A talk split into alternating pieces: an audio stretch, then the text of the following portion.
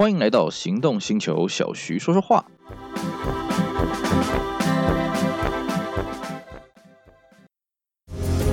Matrix LED 智慧复眼头灯，开启崭新视野。同级唯一九气囊，连续三年七人座 SUV 销售冠军。Skoda Kodiaq 为你的世界而生。Skoda，聪明的就懂。大家好，我是 Celsius，今天呢来跟各位聊一聊一台经典的作品，Mercedes-Benz R129 啊，也就是我们俗称的这个 SL。我相信呢，讲到这个 R129 这个车子啊，有在玩车的人，第一个会想到什么？戴安娜王妃啊，一直以来网络上都盛传说，戴安娜王妃生前有一台这个深红色的这个129，好像是 500SL 吧啊，而且呢，我相信。呃，在我们现在啊，一二九这个车子大概也都二三十年了啊，所以我们现在再回去看一二九这个车子呢，其实会觉得，哎，它的车身线条很隽永，因为它车头很长，车尾很短哦，车头到车尾基本上是拉成一条水平啊，不像我们后来的这个什么 R 二三零啊、R 二三一啊这种 SL 系列呢，是由低而高哈，当然。一二九它没有像一零七啊，就是它的上一代哦这么的笔直。不过一二九的线条的美感呢，跟一零七是不一样的境界了。没有说哪个高哪个低啊，因为时代不同嘛。一零七它是属于七零年代一直卖到八零年代，那一二九是横跨整个九零年代，从一九八九年卖到两千年了哦。那一二九这个车子呢，呃，其实时间过了这么久了哦，它的中古的行情也就开始回落了，所以也有很多车友呢，是因为年轻的时候看到这个新车好漂亮啊，好喜欢呐，哎呀，以前年轻的时候当然没那么多钱嘛，买不起嘛，所以。呃，现在陆陆续续的，哎，因为中国行情稍微相对的低嘛，所以开始购进来。那小弟我呢，也是基于这样子的原因呢，所以弄了一台来玩呢啊、也是因为弄了一台来玩呢，所以今天才有机会跟大家好好的讲讲这个车子啊、它的一些是是非非了啊、好，呃，一二九这个车子啊，其实坦白讲，它的外形真是很漂亮啊、即使我车子已经卖掉了很久了，但是我在路上看到这个车子，还是会想起当初在开一二九的那段岁月了啊、从车头到车尾啦，你很难去挑剔说它哪里设计的不好。不过呢，一二九这个车子啊，它从一九八九年做到两千年嘛，哦，所以它其实中间呢经历过几次的改款啊。我们比较明显的呢，大概就是呃，这个一九九三年呢，它从机喷变成电喷啊，然后呢，这个在一九九六年呢，外观做了一个比较大规模的一个改款了哦，然后一直卖到两千年。那以我们台湾来说啦，其实后期的 R 一二九非常的少啊，这个原因是这样子哦。第一个，呃，当时啊，哦，后期的时候，九九六九七那个时候，其实一二九它已经出来了七八年了，其实它的吸引力没有那么强了，这是一个。第二个是什么？各位你要想想，当时最夯的敞篷车是什么？绝对不是一二九，也不是萨巴九百，是。宾士的 SLK，因为它当时号称是什么这个什么世界的这个什么呃这个电动硬顶啊，很多人说它是世界第一台电动硬顶敞篷车，但其实不是了哦，只是它的名称太响了。那个时候 SLK 啊，缺车，据说缺两年呐、到处都没车啊啊，能够买到一台 SLK，这个太帅了。所以呢，相对的。一二九比 SLK 更贵，然后又没有电动硬顶这种东西，所以呢，后期的一二九基本上卖的很少了，水货什么也都办的很少哦。好，这是基本的跟大家介绍。可是呢，你现在去路上看哦，你基本上看不到前期的一二九，为什么？因为大家都改后期了，后期的看起来比较帅啊，比较这个流线啊，比较 fashion 一点了啊，所以能够维持最早最早的一二九的外观的很少。那么在内装上面更是如此啦。最前期一二九的内装啊，它那个方向盘啊，你看了一定会吐血。为什么？它那个方向盘就是一二六的方向盘啊，是一二六，不是一四零哦，是一二六有气囊那个，看起来就是很诡异，然后很死板的那个方向盘。我基本上玩一二九啊，玩了那段时间，接触那么多车，没看过有任何一个人可以维持那个方向盘不把它换掉，大部分都是换后期的什么变形虫啊，至少也要个这个这个一四零那种方向盘的气囊嘛，对不对？啊，所以呢。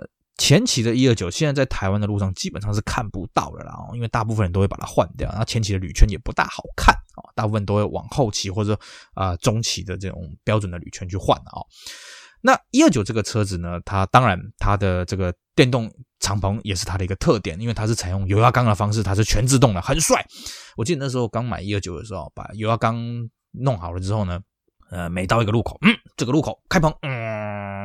让大家看下个路口跟棚，嗯，给大家看啊、哦，就跟当年呢 SLK 刚上市的时候呢，呃，开着 SLK 出去也是一样，嗯，这个路口，嗯，开棚给人家看，下个路口，嗯，关个棚给人家看，然后就玩到这油压缸漏油，一开始都是这样子了啊、哦。那当然，它是一个敞篷车，所以它很帅气，它很拉风。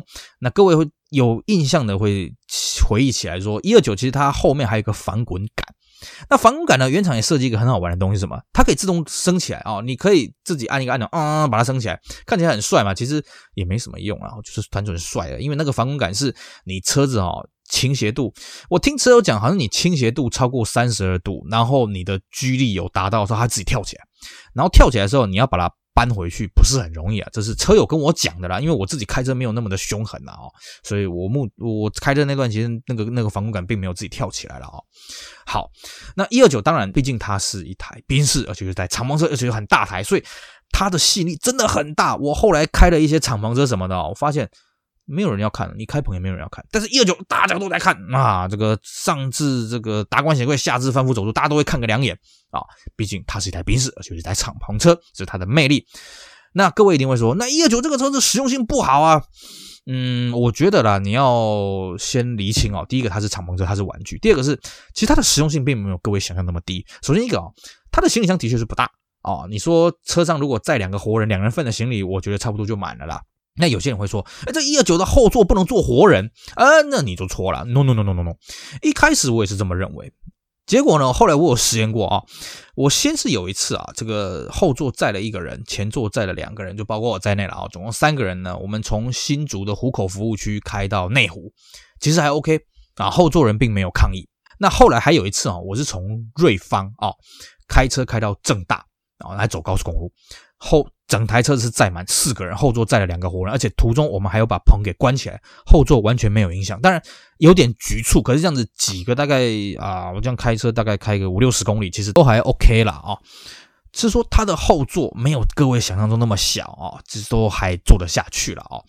那当然了哦，因为这个车子它毕竟是敞篷车，所以它的前座椅很大一个。大到什么程度？大到它的安全带是在前座的这个椅子内建的哦，它不是放在车身上面的。所以其实它就带来一个实用性的问题是什么呢？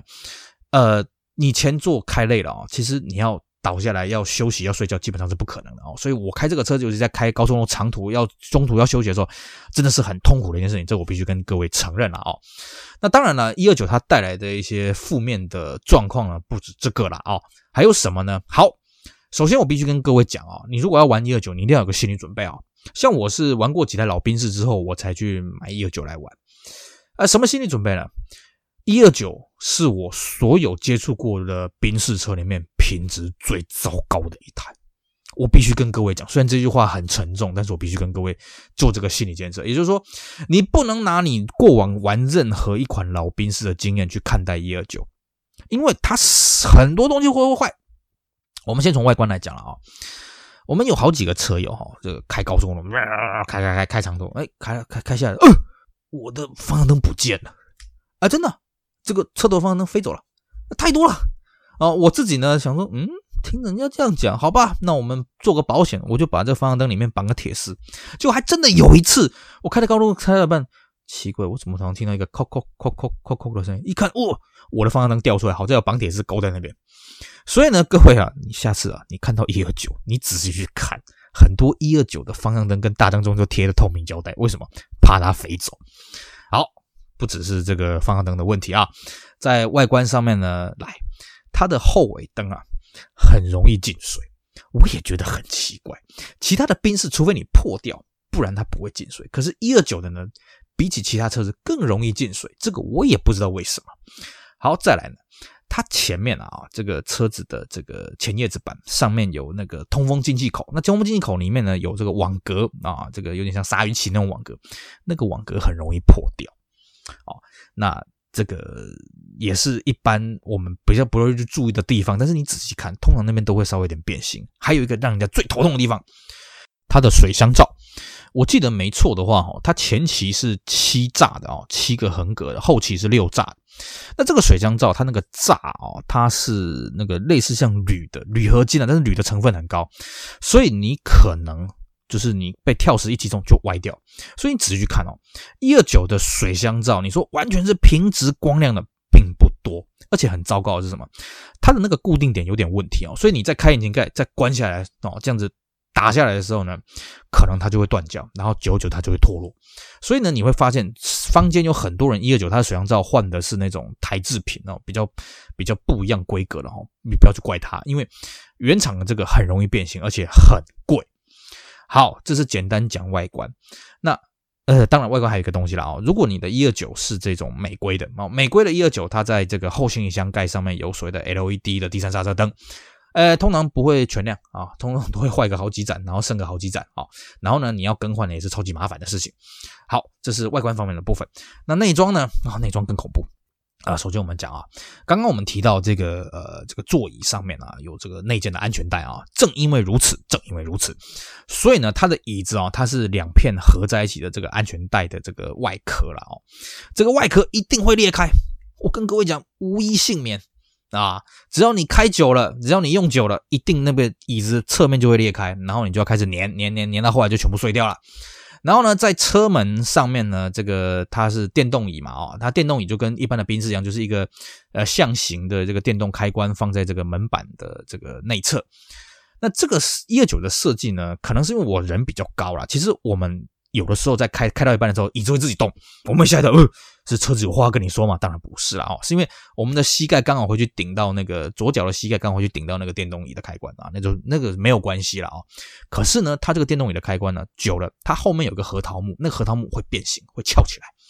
哦，那连带的啊，一二九这个车子其实宾士它设计的不错，它把所有的置物空间全部都加了盖子，哦。不像一些啊、像比方说 BMW E 三十六，它的内装基本上跟硬顶的内装，就是 Coupe 的内装是差不多了，所以置物空间没有加盖子，你可能敞篷有时候风一吹可能会吹走。一二九它都帮你细线加上盖子，哎，正因为它这么细心加上盖子，这盖子有时候不大灵光啊。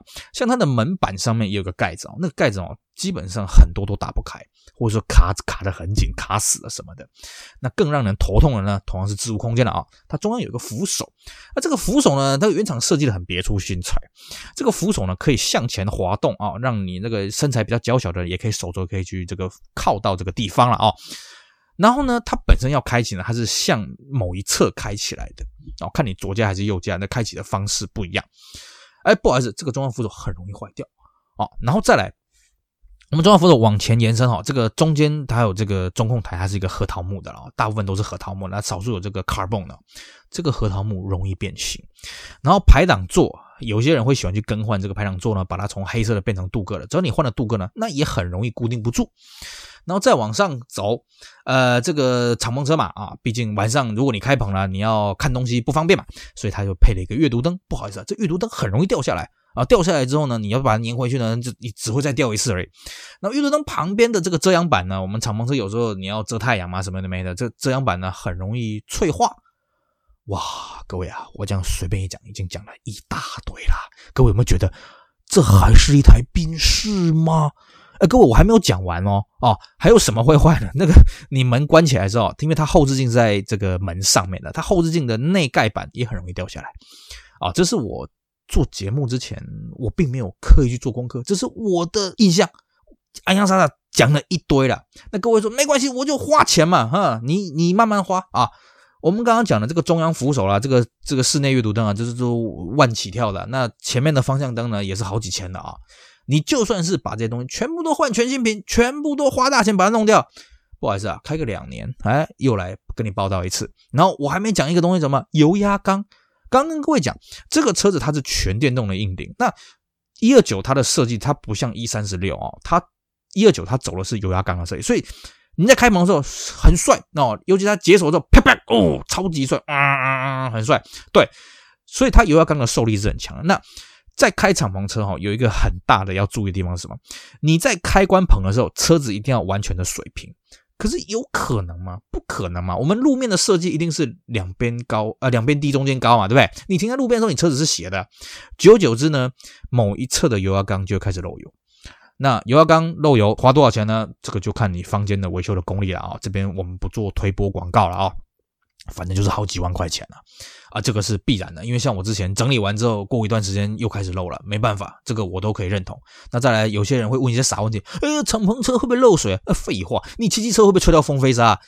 今天开敞篷给你的不是说让你遮风避雨啊，给你的就是开篷的那种哎疗愈感哦。我常常跟各位讲，你今天心情好，开敞篷车非常棒；你今天心情不好，开敞篷车你心情也会变好啊。为什么？因为它很疗愈。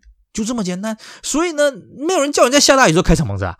敞篷车的棚只是让你，哎，去外面疗愈的时候，疗愈到一半，哎呀，下雨了，赶快跑回家，就这么。你不是说你下大雨你可以开这个车子出去啊？你疯了是不是啊？所以呢，呃，一二九的敞篷会不会漏水？这种傻问题就别问了。当然，它的敞篷还有一个毛病是什么？因为它的后面啊，就是它的后挡风玻璃它是不存在的嘛。敞篷上面有一个 PVC 布，那个 PVC 布哦，因为它在敞篷收的时候那边会对折。一段时间之后，那个对折的地方就会变成一条白线，那久而久之，整个就会白化、黄化，然后到你整个看不到，这个也都是耗材。所以啊，我印象中当时在养一二九的时候，我们引擎变速箱都还不要讲哦，哦，底盘那些东西都还不要讲哦。你光是我刚刚念到这些耗材呢，这个花下去真的是很可观的，而且会让你真的是每次在花钱都觉得，这还是一台宾士吗？正因为它是宾士，正因为它的线条非常的迷人，所以还是有很多车友呢前仆后继啊，不顾呃这个一切的啊去追求一二九的怀抱。好，我们今天呢跟各位稍微聊一下一二九的事情啊，这个让大家去通过我的言语去感受一下这个车子它的好与不好啊。当然我要强调，其实。等到你去享受过一二九众人目光的洗礼，还有敞篷的疗愈，你会觉得其实这些钱花的呢，并不会不值得啦。因为呢，它是一台一二九。好，我们今天的节目呢，就先各位聊到这里。呃，非常感谢各位的收听，也希望各位继续支持我们其他行动星球精彩的 Podcast 节目。我们下回再聊，拜拜。